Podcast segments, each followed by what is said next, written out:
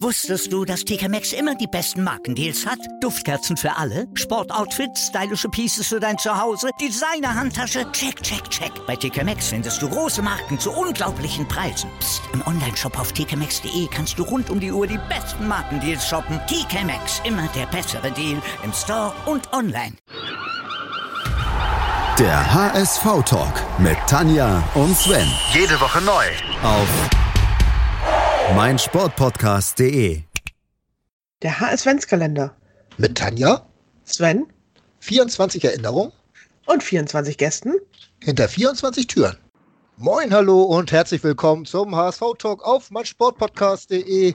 Mein Name ist Sven Schulze und ich habe heute die große Ehre, die elfte Tür unseres HS-Kalenders aufzumachen. Und hinter dem ist ein Namensvetter von mir. Ihr kennt ihn alle von Sky. Es ist Sven Töllner. Moin, Sven. Ja, moin Sven, grüß dich. Schön, dass ich dabei sein darf. Wir freuen uns auch, dass du dabei bist. Vor allen Dingen hast du dir eine tolle Geschichte ausgedacht und ich äh, muss dir ganz ehrlich gestehen, du hast es mir nicht ganz einfach gemacht. Du hast dir ein Spiel ausgesucht. Ähm, ich glaube, zu dem muss man eine ganz besondere Beziehung haben, um es zu lieben. Ja, also das ist ganz sicher so. Also man muss ja auch eigentlich präzise sagen, ich habe es mir nicht ausgedacht, sondern ich habe es erlebt. Das ist nun mal irgendwie dann Schicksal äh, gewesen. Es geht um das Spiel HSV gegen 1860 München aus dem Jahre 1980. Und ich musste es selbst nochmal nachschauen. Es war der 12. April, aber für mich halt ein ganz besonderer Tag, weil ich da das erste Mal zusammen mit meinem Vater halt ins Volksparkstadion äh, gehen äh, durfte. Und ähm, naja, wie sich herausstellen sollte, ähm, war es dann halt auch ein, ein spektakuläres Spiel aus äh, HSV-Sicht. Damals natürlich hoch favorisiert. Also der Sieg, ein 6 zu 1 war es, der äh, kam nicht überraschend. Aber Mhm. ganz klar nach dem Spiel äh, war ich drauf sozusagen und äh, hatte äh, dann da den Grundstein für meine ja bislang also äh, immer noch anhaltende HSV-Zuneigung gelegt. Darfst du das überhaupt sagen, so als, als äh, überparteiischer Journalist, dass du so eine kleine HSV-Zuneigung hast? Äh, es wäre dumm, es nicht zu machen, oder wie sagst du es? Naja, also es, es wäre dumm, ähm, in der Berichterstattung sich so zu verhalten, dass man den HSV äh, irgendwie mit ähm, schlechten Entscheidungen davonkommen lässt oder Ja. beschönigt, was da zum Teil halt dann doch auch in den letzten Jahren äh, schiefgelaufen ist. Das wäre sicherlich unredlich, aber äh, andererseits ähm, ja, ist es auch nicht richtig aus dem Leben zu behaupten, man sei da irgendwie immer neutral. Also ich würde sagen, fast jeder Sportjournalist, fast jeder Fußballreporter hat dann doch so seine persönliche äh, Vorliebe. Und wie wir wissen, sucht man sich seinen Verein nicht aus, sondern das macht der für einen. Und in dem Fall äh, ist es halt der HSV. Und ähm, ja, wie das entstanden ist, das ähm, ja, können wir ja jetzt gleich nochmal ein bisschen besprechen. Genau. Lass uns mal auf die Zeit gucken. Ich habe eben noch so, so überlegt, weil ich zu dem Spiel selbst nicht so viel gefunden habe. 78, 79 war die erste Meisterschaft des HSV in der Bundesliga. Äh, das war diese Riesenmannschaft mit Kiegen. Rubesch ist dazugekommen. Äh, ganz wichtig, Hermann Rieger damals als Masseur Mhm. dazugekommen. Und äh, das war eine Euphorisierung eigentlich. Ich war damals im Stadion, äh, in der Westkurve stand ich, als dieser Stadionsturm äh, am letzten Spieltag der Saison 78, 79 vonstatten ging.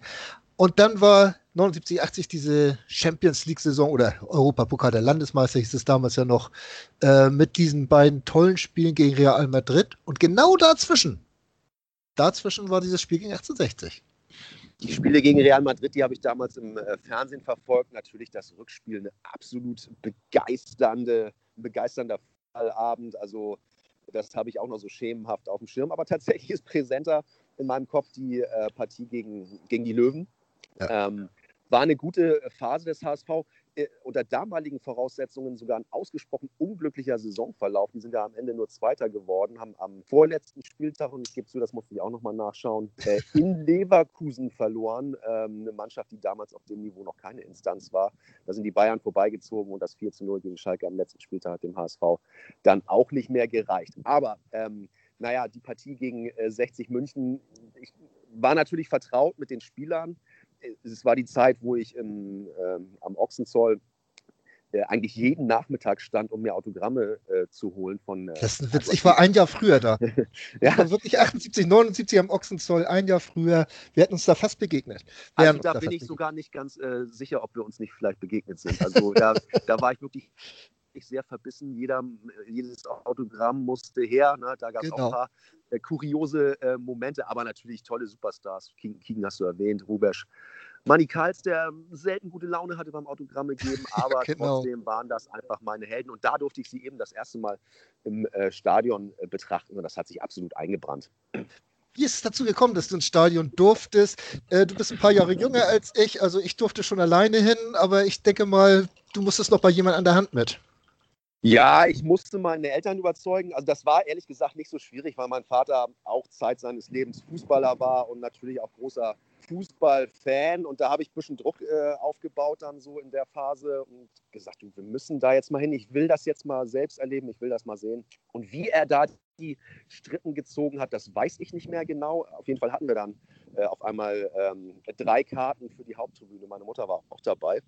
Und ähm, ja, also das hat er dann auch so ein bisschen mm, zelebriert, mir erst auf den letzten Drücker dann Bescheid gegeben. Also ganz klar eine Riesenfreude, einer der schönsten Tage meiner Kindheit, würde ich sagen. Und der HSV hat dann eben auch geliefert, ne? sechs Tore in einem Spiel beim ersten Stadionbesuch. Das, ähm, ja, das vergisst man dann nicht. Nee, das denke ich mir, kann ich sehr gut nachvollziehen.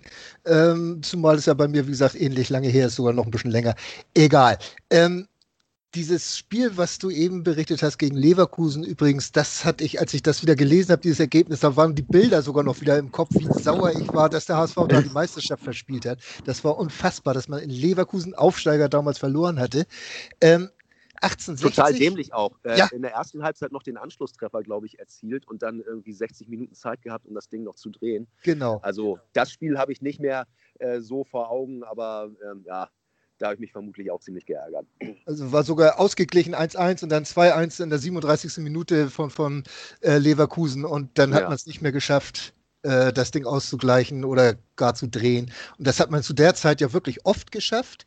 Äh, was man ja nicht weiß, ist, ob äh, Branko Sebic schon damals so ein bisschen eingeschlagen war. Ne? In der nächsten Saison hatte er dann ja seine großen Auftritte. Ja, ja. In negativer ja, ja, Art und Weise.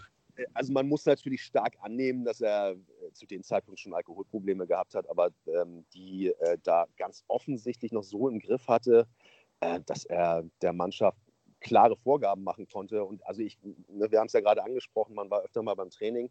Ähm, da kann ich mich sehr wohl auch noch daran erinnern, dass da keiner auch nur ansatzweise aufgemuckt hat oder den Trainer irgendwie nicht ernst genommen hat. Also der war da natürlich der klare äh, General mit einer innovativen Spielidee und aber auch einer absolut ähm, uneingeschränkten Disziplin. Und mhm. ähm, ja, ich, ich weiß noch, dass die Spieler da manchmal wirklich doch ziemlich ähm, durchgeholt vom Platz gekrochen sind, weil äh, der die dann wieder so lang gemacht hatte. Da kann ich mich auch noch an eine Szene mit Horst Rubesch erinnern. Ich wollte ein Autogramm von ihm, der war so sauer, dass er mich so angeranzt hat. Das habe ich übrigens auch nicht vergessen. Das hat sich auch bis heute äh, bei mir eingebrannt, dass der dann so unhöflich gewesen ist. Aber in der Nachbetrachtung habe ich dafür natürlich Verständnis. Ja, also das kann ich mir bei Horst Rubisch auch von aus meiner damaligen Sicht als Autogrammjäger kaum vorstellen, weil das war ja auch einer derjenigen, der da gestanden hat ohne Ende und äh, Autogramme geschrieben hat, wie übrigens auch Kevin Keegan damals, der ja auch ein Superstar zum Anfassen war. Für uns Fans damals Autogrammjäger auf jeden Fall. Ne? Total geduldig, ja, ja, ganz angenehm. Also die, der Einzige, der so ein bisschen manchmal merkwürdig war, war wirklich Manny Kals und ja.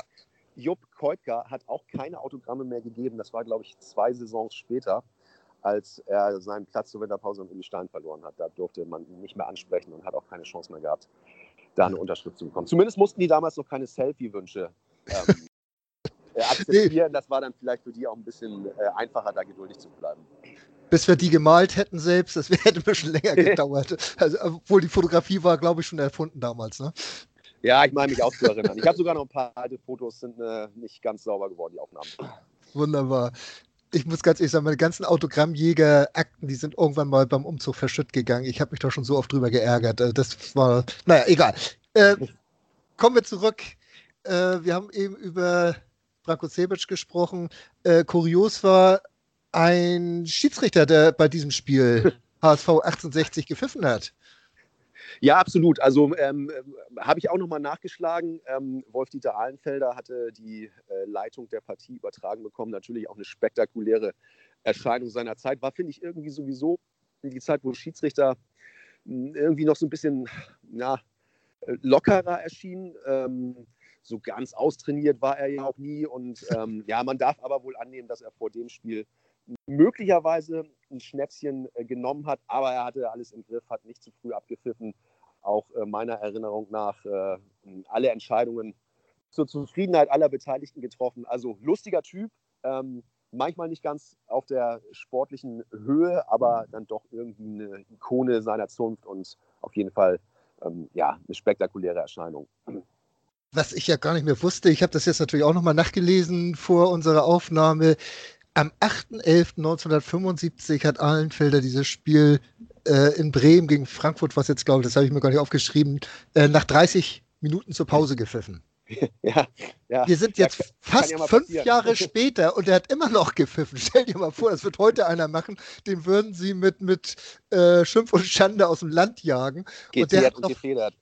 tatsächlich noch fünf Jahre weiter gepfiffen und das finde ich auch irgendwo groß, ne?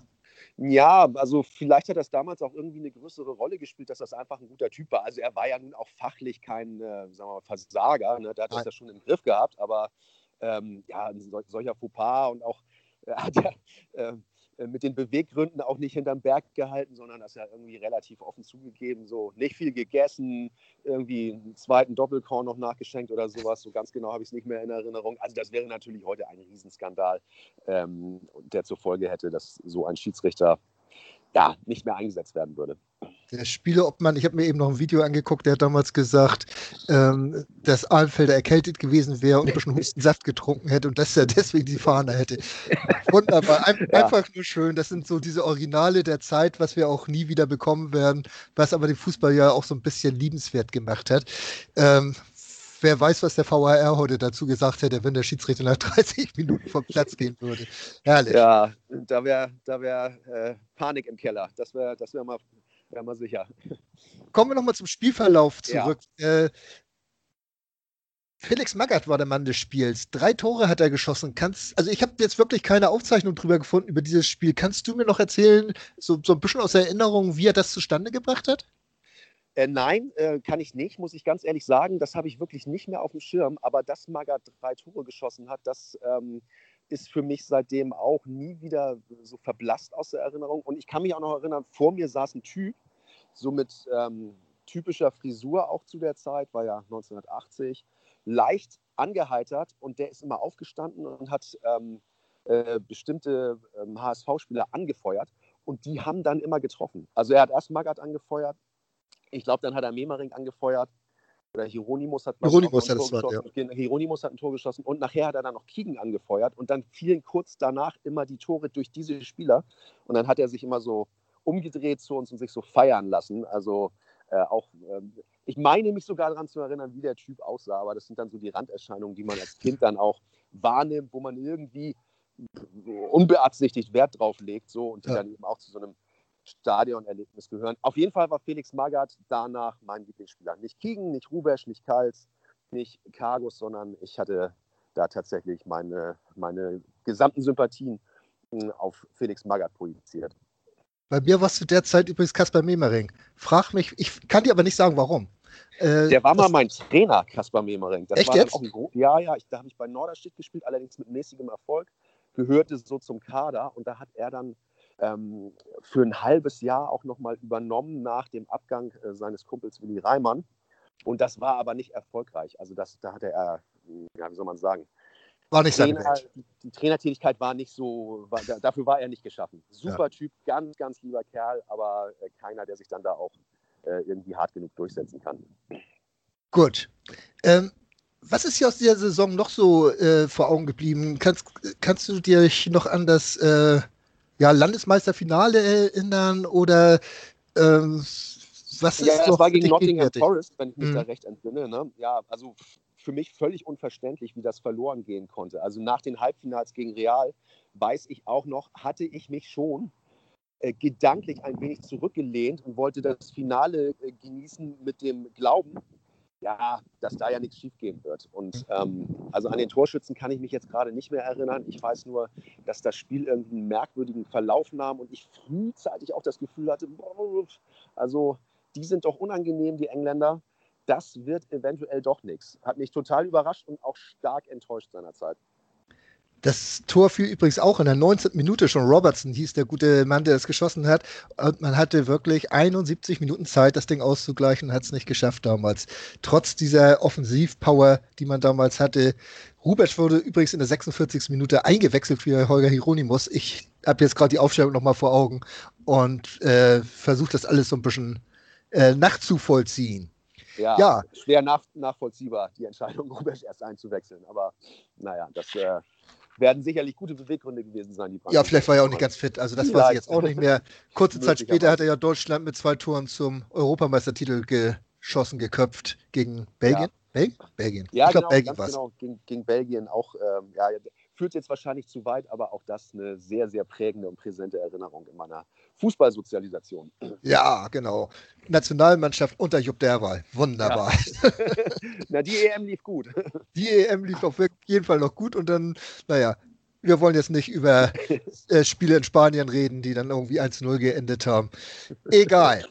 Äh, letzte Saison von Kevin Keegan äh, war das ja. Er hat ja 77, äh, 78 ist er zum HSV gekommen ist das jetzt richtig, was ich sage? Ja, ist richtig. Und das war die Saison, die nicht ganz so gut lief. Trainer Ruti Guttendorf, ist egal. Ja. Auf jeden Fall war drei Jahre da. Und ich glaube, kaum einer hat einen Verein so geprägt in, innerhalb von drei Jahren, wie das Kevin King geschafft hat.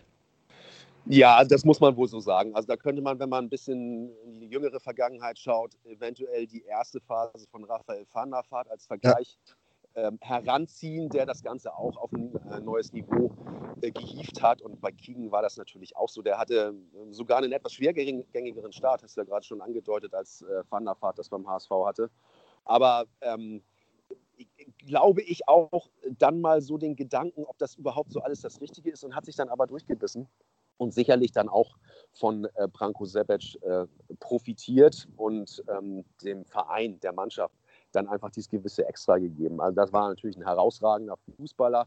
Da war ich auch sehr traurig, als das irgendwie ruchbar wurde, dass der den HSV verlässt, hatte ich natürlich damals kein Verständnis für, wie kann man sowas machen. Ja. Aber na gut, er ist dann weiter, weitergezogen, aber er hat ein bestelltes Feld hinterlassen und äh, würde ich sagen auch ein, ja, war ein Element in der Mannschaft, was ähm, dazu geführt hat, dass diese Kultur irgendwie noch Bestand hatte, nachdem er schon nicht mehr da war.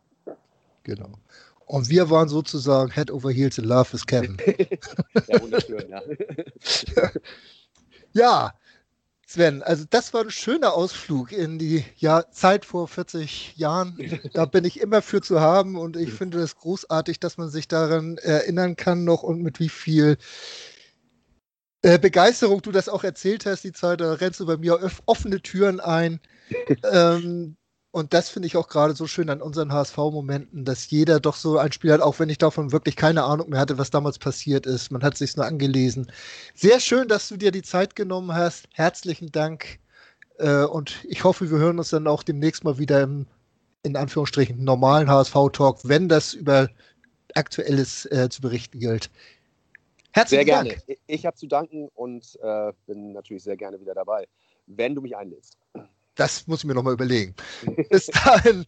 Wir hören uns morgen wieder. Beziehungsweise morgen ist Anja dran, den nächsten äh, Gast. Und wir hören uns übermorgen wieder. Und bis dahin alles Gute und nur der HSV. Wusstest du, dass TK Maxx immer die besten Markendeals hat? Duftkerzen für alle, Sportoutfits, stylische Pieces für dein Zuhause, Designer-Handtasche, check, check, check. Bei TK Maxx findest du große Marken zu unglaublichen Preisen. Psst. im Onlineshop auf tkmaxx.de kannst du rund um die Uhr die besten Markendeals shoppen. TK Maxx, immer der bessere Deal im Store und online. Was zum Teufel, du Bastard, du bist tot, du kleiner Hundeficker. Und dieser kleine Hundeficker, das ist unser Werner. Ein ganz normaler Berliner Kleinstkrimineller, der dann aber im Knast das Ding seines Lebens dreht. Una Fantastica Risetta Perla Pizza. Er klaut seinem Zellengenossen ein Pizzarezept.